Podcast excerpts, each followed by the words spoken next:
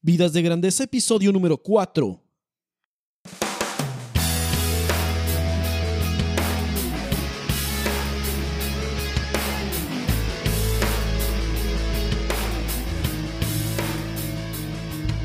Bienvenidos a Vidas de Grandeza, donde nuestra misión es brindarte la inspiración, claridad y ánimo necesarios para trabajar con propósito y vivir con pasión. Y ahora con ustedes, Enrique Guajardo. Hola, ¿qué tal Nación de Grandeza? Mi nombre es Enrique Guajardo y esto es Vidas de Grandeza, el podcast dedicado a ayudarte a trabajar con propósito y vivir con pasión.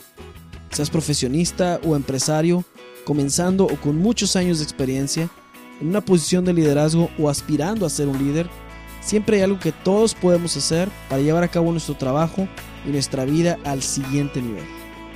Envío un gran saludo donde quiera que te encuentres escuchando este episodio 4. Espero con fuego en mi corazón que este material te llene de entusiasmo para vivir una vida de grandeza y para ejercer un liderazgo que transforme. Las palabras que voy a articular en este momento pueden cambiar tu vida para siempre. ¿Estás listo? ¿Estás lista? No te alarmes al escucharlas ni mucho menos te vayas a desanimar. En este episodio vamos a resolver el enigma que va a producir escucharlas. El balance entre vida y trabajo no existe. Si escuchaste bien, voy a repetirlo. El balance entre vida y trabajo no existe. ¿Tenemos que convertirnos en adictos o adictas al trabajo y trabajar todo el tiempo? ¿O es todo lo contrario? Debemos de dejar el trabajo e irnos de vacaciones perpetuas. Bueno, pues de esto hablaremos en este episodio que se titula El mito del balance. Primero que nada, quiero contarte una historia. Érase una vez un banquero del área de inversiones que vivía en la ciudad de Nueva York.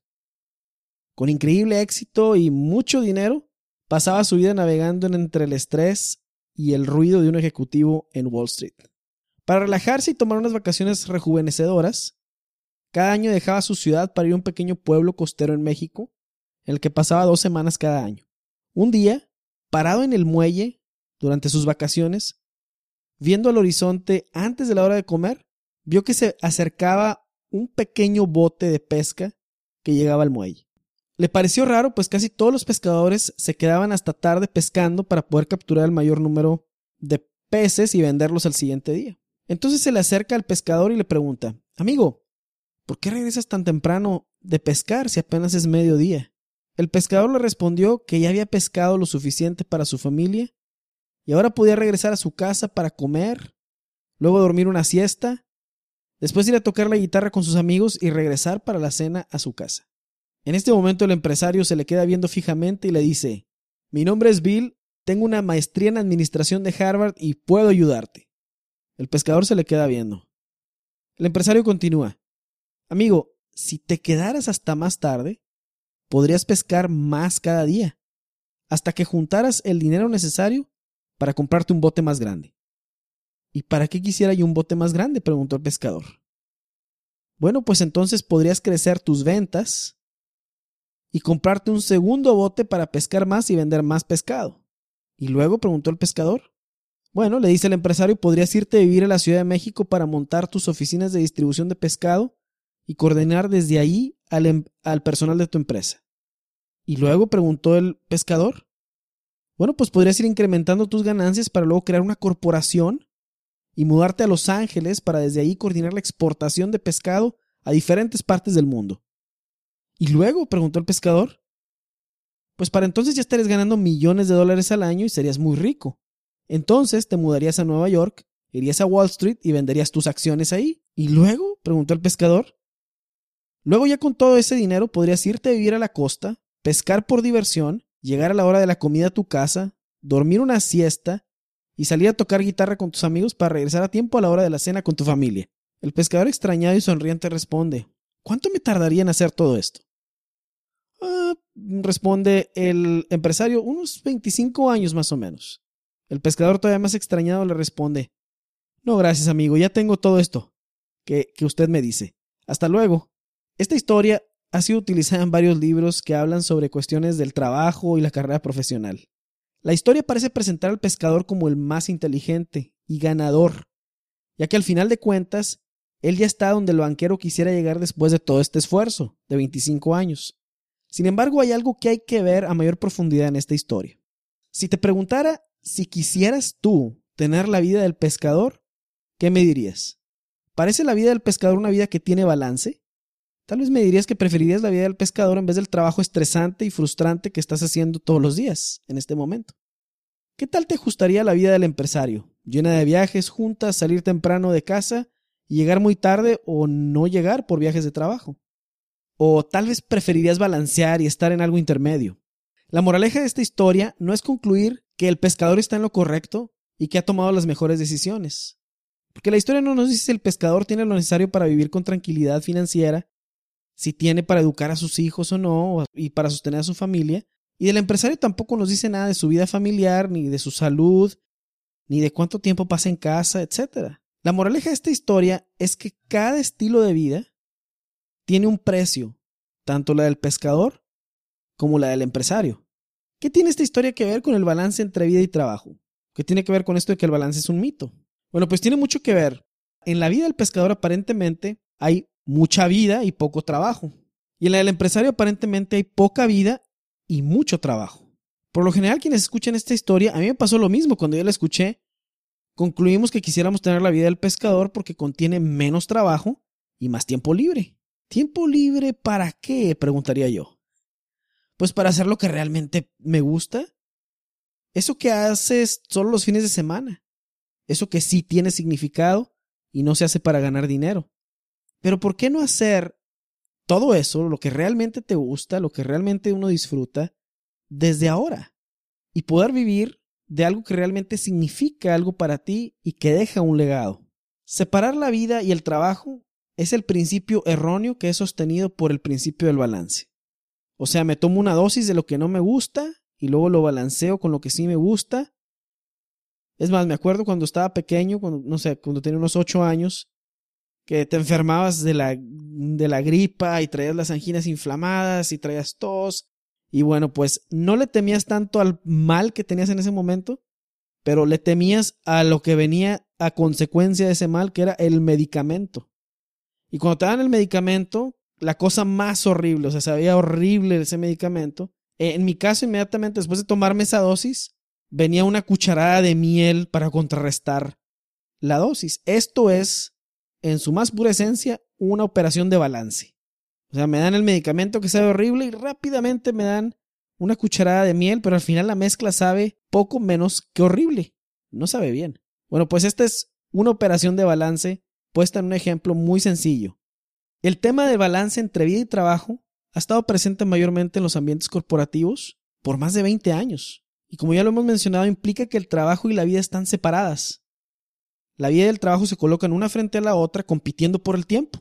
Implica que si trabajas mucho, vives poco. Y si vives mucho, trabajas poco. ¿Cuál es el problema con el balance? Yo tengo un gran problema con eso, y tal vez después de escuchar este episodio tú también lo tengas. El balance, o la teoría del balance, o el principio del balance, nos hace pensar que el trabajo no puede ser una parte motivante y enriquecedora de la vida de una persona. Al mismo tiempo implica que el trabajo no es algo personal. La vida personal se separa de la vida profesional. Pero yo te pregunto, ¿quién hace el trabajo? Una persona. ¿Quién es parte de la familia? Una persona. No se pueden separar los aspectos personales y profesionales de nuestra vida, no, no se pueden separar. Están enlazados profundamente porque la vida personal y la vida profesional se fusionan en un lugar que somos tú y yo, o sea, que es la persona, ahí se fusiona. Y nuestra vida tiene aspectos personales y profesionales y por más que los queramos separar, no es posible. Cada uno de estos aspectos tiene una influencia enorme sobre el otro. Un día tienes que trabajar en tu empleo o negocio y resulta que alguien muy cercano en tu familia se enferma de, algo de cuidado. 100% seguro que ese día no vas a poder rendir lo mismo en el trabajo. Ahí lo personal está invadiendo lo profesional. Por más que te esfuerces o por más profesional que quieras parecer, no vas a poder dejar en casa la preocupación. Otro día tienes un logro importante en el trabajo o en tu negocio y vienes, pero súper contento, contenta tu casa y al momento que entras todo el mundo se da cuenta que vienes increíblemente feliz, lo irradias. Ah, bueno, ¿por qué no dejar esta alegría en el trabajo para balancear lo del trabajo en el trabajo? No es posible. Somos personas y ambos aspectos, el personal y profesional, están unidos en nosotros. Están tan unidas que no importa qué tan satisfactoria sea tu vida personal, si eres miserable en el trabajo, esta miseria se va a derramar a tu vida personal. Y tampoco importa qué tan satisfactoria sea tu vida profesional, si tu vida personal es miserable, se va a derramar a tu vida profesional. Yo pienso que lo que realmente andamos buscando los seres humanos no es balance. Balance es el nombre que le damos a otra cosa que andamos buscando, pero muchas veces por guardar las apariencias no se dice o no se expresa de esa manera. ¿Cuándo fue la última vez que lograste balance? Y si lograste balance, ¿cómo lo mediste? De la escala del 1 al 10, ¿cuánto balance lograste ayer o la última vez que trabajaste? A la fecha no he encontrado una encuesta de trabajo que mida balance entre vida y trabajo. A ver, ¿cuánto balance tienes hoy? ¿Cuánto balance tuviste? Todas las encuestas que me ha tocado ver se llaman encuestas de satisfacción laboral. Aquí la palabra clave es satisfacción. ¿No es acaso satisfacción lo que realmente andamos buscando, pero le llamamos balance? Año tras año estas encuestas arrojan alrededor del mundo, en cualquier lugar donde lo veas, unos datos muy similares. El 70% de las personas que están trabajando están insatisfechas con su trabajo y el 30% está satisfecho. Y los números fluctúan, un 4% más menos, esto es a grandes rasgos. Lo que me llama la atención es que, ¿qué tiene de especial aquellos del 30% que sí les gusta, que sí están involucrados y que piensan que tienen el mejor trabajo del mundo? Estos del 30% trabajan en los mismos lugares que trabajan del 70% que no les gusta. ¿Qué les dan en el trabajo o la empresa o el negocio a los del 30% y qué no les dan al del 70%? ¿Dinero? No, no creo. El porcentaje de frustración se ve a todos los niveles de las organizaciones y negocios. Por muchos años, compañías, negocios, corporaciones han tratado de dar a sus trabajadores algo que no les corresponde y no pueden dar. Satisfacción. Ciertamente el lugar de trabajo debe ser de tal forma que fomente la creatividad, la libertad, la confianza, los valores, etc. Pero la fuente de la satisfacción personal y laboral no viene de una empresa o de un negocio. ¿Sabes de dónde viene de dónde está la fuente de satisfacción personal y laboral? Lo trae la propia persona. Lo traemos tú, lo traigo yo, de ahí viene. Y esta satisfacción profesional está muy influenciada por aquello que hace uno en su vida personal. De hecho, la vida profesional es un reflejo de la vida personal. Aquí quiero hacer un paréntesis para aclarar un punto. Satisfacción es diferente a placer. O sea, el placer es el que viene de hacer lo que quiero cuando quiero. Y el placer desaparece cuando la causa que lo produce desaparece. Sí, o sea, estás comiendo y te causa placer comer. Dejas de comer y se acabó el placer. En cambio, la satisfacción dura más que aquello que lo produce y no es efímera. Por ejemplo, cuando ves a alguien en la calle que necesita ayuda, se cayó a alguien o le vas a abrir la puerta a alguien que viene con algo muy pesado, tal vez no es lo que quisieras hacer, pero cuando lo haces, después de hacerlo, todavía minutos después sientes la satisfacción de haberlo hecho. Eso es, eso es la satisfacción. Cuando hacemos algo que verdaderamente perdura y cuando se acabó eso que hicimos, toda la satisfacción sigue dando satisfacción. A esa es a la satisfacción que me estoy refiriendo, no al placer. La pregunta es cómo se logra la satisfacción personal para poder lograr satisfacción profesional. La satisfacción personal viene de una vida plena e intencional. Ese es el primer punto. O sea, una vida plena e intencional es una vida que tiene un propósito. Y que tiene un propósito, tiene una misión. No lo sabe todo, pero está consciente que anda buscando algo y que lo va descubriendo. O sea, no tiene una vida en serie, sino que vive en serio cada momento y está buscando cumplir esa misión para la cual fue creado. Cuando una vida plena e intencional se fusiona con una vida profesional, el resultado es una poderosa y virtuosa fusión. Pero para una vida plena se requiere estrategia, disciplina y conocimiento personal. Es necesario ser intencionales con nuestra vida. Un buen punto para comenzar, para ser intencionales con nuestra vida, es contestar tres preguntas muy sencillas. ¿Quién soy? ¿De dónde vengo? ¿Y cuál es mi misión en mi tiempo de vida? Nadie dura eternamente aquí en la Tierra. Todos tenemos un tiempo delimitado. ¿Cómo hacemos que cada minuto cuente? ¿Y cómo hacemos que ese tiempo delimitado sea aprovechado al máximo utilizando nuestros talentos al servicio de los demás? Básicamente, ¿cuál es la misión que uno tiene? ¿Es que acaso nos preparamos por tanto tiempo solo para ir a formar parte de un número en una empresa? ¿Estar todo el tiempo en un negocio? Lo que sí es cierto es esto, no es necesario sacrificar satisfacción personal por satisfacción profesional ni viceversa. Se pueden tener las dos. Solo es cuestión de saber cuál es la misión personal que tiene uno y cuál es el punto de máxima contribución, cómo puedes utilizar mejor tus talentos al servicio de los demás.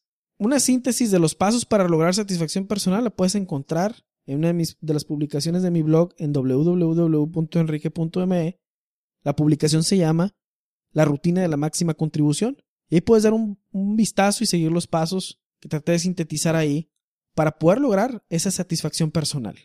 Pero satisfacción es en realidad lo que está detrás del balance. El balance ha sido la forma en la que en muchos lugares de trabajo se le ha llamado. Pero en realidad lo que estamos buscando es balance. Y los esfuerzos hasta ahorita solamente han arrojado un par de porcentajes, un 70% que no le gusta y un 30% que está satisfecho. Vamos a ser sinceros. Pocos afrontamos nuestra vida de manera estratégica. Todavía más pocos afrontan su día de trabajo de manera estratégica. Es muy poco probable que alguien que no haga algo estratégico por su vida lo vaya a hacer por su trabajo o por su negocio. Y esto me lleva a un punto sumamente importante de este episodio. Lo que hacemos en nuestra vida privada impacta nuestra vida profesional. ¿Faltan valores en la vida personal? Entonces en la vida profesional faltarán valores. ¿Falta integridad en la vida privada? Entonces empresas y negocios serán faltos de integridad. ¿Existe doble vida privada? Entonces habrá doblez profesional también. No habrá sinceridad ahí. Separar la vida personal de la vida profesional es de alguna manera una falta de integridad. Y esta práctica es la que precisamente lleva a que se pierda el propósito por trabajar y la pasión por vivir, porque están como, como dos compartimentos que no tienen nada que ver. Y esto mata a cualquiera, le mata el ánimo a cualquiera, ¿sí? Aprender a vivir estratégicamente da como resultado trabajar estratégicamente. Y esta es una habilidad que hace falta en muchos, muchos profesionistas, emprendedores, en todo el mundo. Se requiere de esta habilidad. Esto no, no los hace ser personas malas. Simplemente es que nadie nos enseña eso, nadie nos enseña a ser estratégicos e intencionales. Las empresas y las universidades no enseñan esto precisamente porque lo consideran una cuestión personal. ¿Te suena conocida? Aquí estamos separando otra vez lo personal de lo profesional. La virtud de una empresa o negocio no se mide en función de sus estatutos de visión y misión. Se mide por la virtud colectiva de sus empleados y líderes. Sería un error pensar que la virtud no es necesaria para tener éxito en los negocios. Matthew Kelly. ¿Cómo administrar el tiempo y las calorías para lograr satisfacción personal y profesional? El balance, o la teoría del balance, tampoco contesta la pregunta de cuánto tiempo dedicar a las áreas más importantes de nuestra vida. Esta es una pregunta que se contesta con una sola palabra. Prioridades. En este momento de tu vida, ¿cuáles son tus prioridades? ¿Tus hijos? ¿Tu familia? ¿Tu carrera? ¿Tu desarrollo espiritual? ¿Tu salud? La cantidad de tiempo dedicada a una actividad no está en función de la prioridad que tenga. La familia, por ejemplo, siempre será más importante que el trabajo, pero el trabajo requiere más tiempo. En este caso, habría que asegurarse que hay tiempo cada día para la familia. Otra prioridad que es que va arriba del trabajo es la salud. Y esta se le dedica menos tiempo en forma de buena alimentación, ejercicio y descanso. Las prioridades van a necesitar más tiempo en unas temporadas que en otras.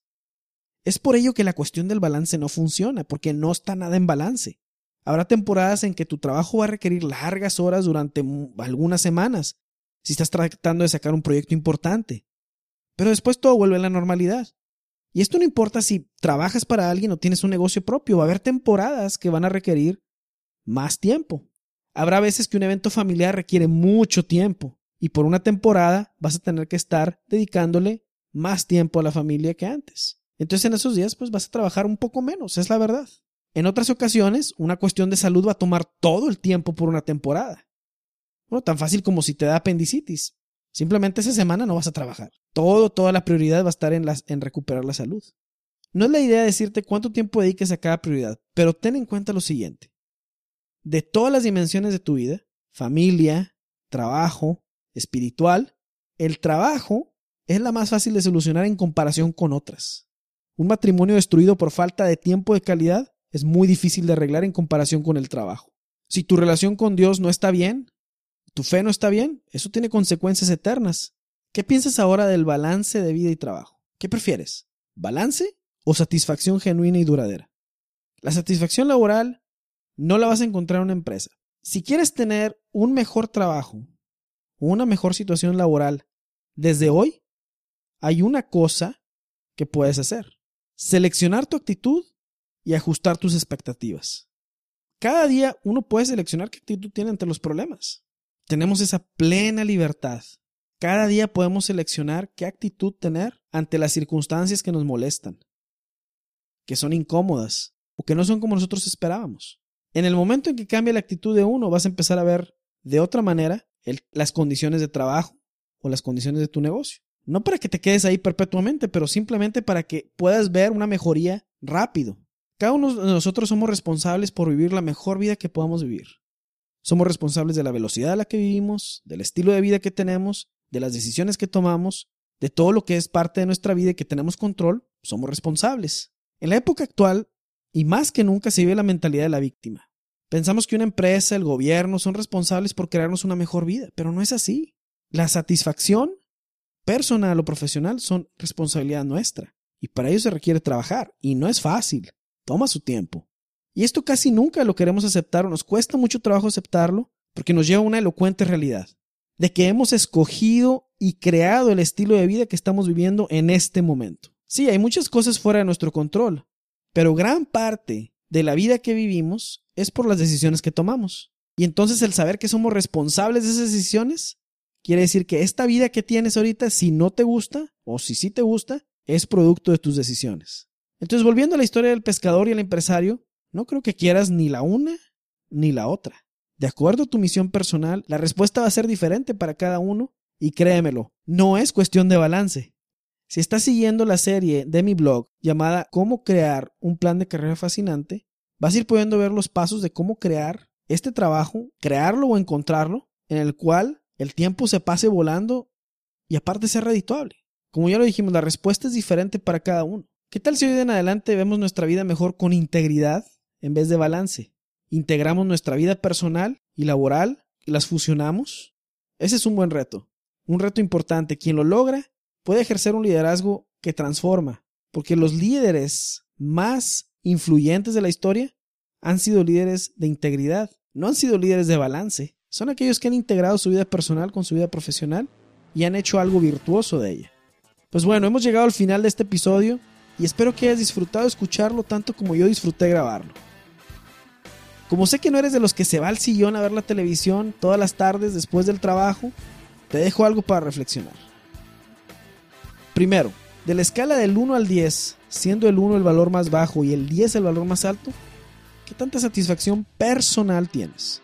Segundo, de la escala del 1 al 10, siendo el 1 el valor más bajo y el 10 el valor más alto, ¿qué tanta satisfacción laboral tienes? Número 3. Escribe una acción que puedas hacer el día de mañana o el lunes o no sé, el siguiente día y que puedas poner en práctica para incrementar tu nivel de satisfacción personal y laboral. Antes de finalizar, te quiero recordar que puedes suscribirte gratis a mi blog www.enrique.me para recibir mis publicaciones en la comodidad de tu correo electrónico. Además, te regalo un ebook muy práctico. Tiene solo 30 páginas, pero viene concentrado tips para poder hacer más con menos, hacer más cosas con menos tiempo. Se llama Que cada minuto cuente 5 pasos para hacer más con menos. Te ayudará tremendamente a lograr satisfacción laboral y personal también. Si este episodio agregó valor a tu vida, la mejor forma de retribuirlo es compartiéndolo con tu red de contactos por medio de Facebook o Twitter. Te deseo una semana llena de satisfacción personal y profesional. Trabaja con propósito y vive con pasión. Hasta la próxima.